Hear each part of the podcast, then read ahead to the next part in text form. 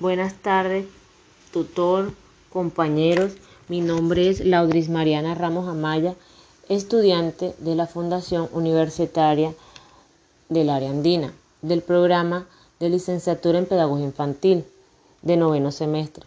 La práctica que estamos próximos a realizar es la práctica pedagógica de transición, basándonos en la actividad rectora de la literatura la cual se nos formuló una pregunta de cómo hacer la literatura infantil un aprendizaje impactante para los niños y las niñas de transición.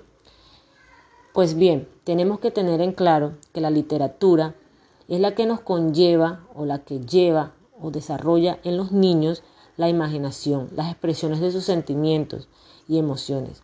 A través de cantos, dramas, relatos, podemos desarrollar en los niños un aprendizaje que fortalece la creatividad y habilidad de su lenguaje. En mi parte o particularmente, yo trabajo con niños de la etnia Guayú, la cual para ellos es muy enriquecedor cuando se le trae una dramatización muy significativa. La literatura en este en estos campos o en estas zonas del país se trabaja muy culturalmente a través de relatos de su propia cultura. Un ejemplo está la, la narración de Kaikai, que es la historia del sol, donde ellos les motiva mucho cómo el sol se enamora de la luna. A través de un mini drama, los niños expresan la alegría y espontaneidad.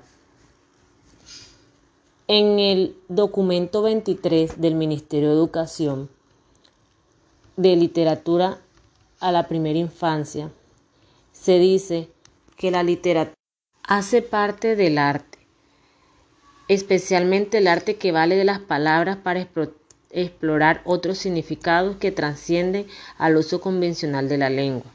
Es decir, el arte y la literatura van ligadas independientemente de lo que generen. Por ejemplo, un compositor musical dispone de sonido, de tiempo, espacio, baile, que eso también genera literatura.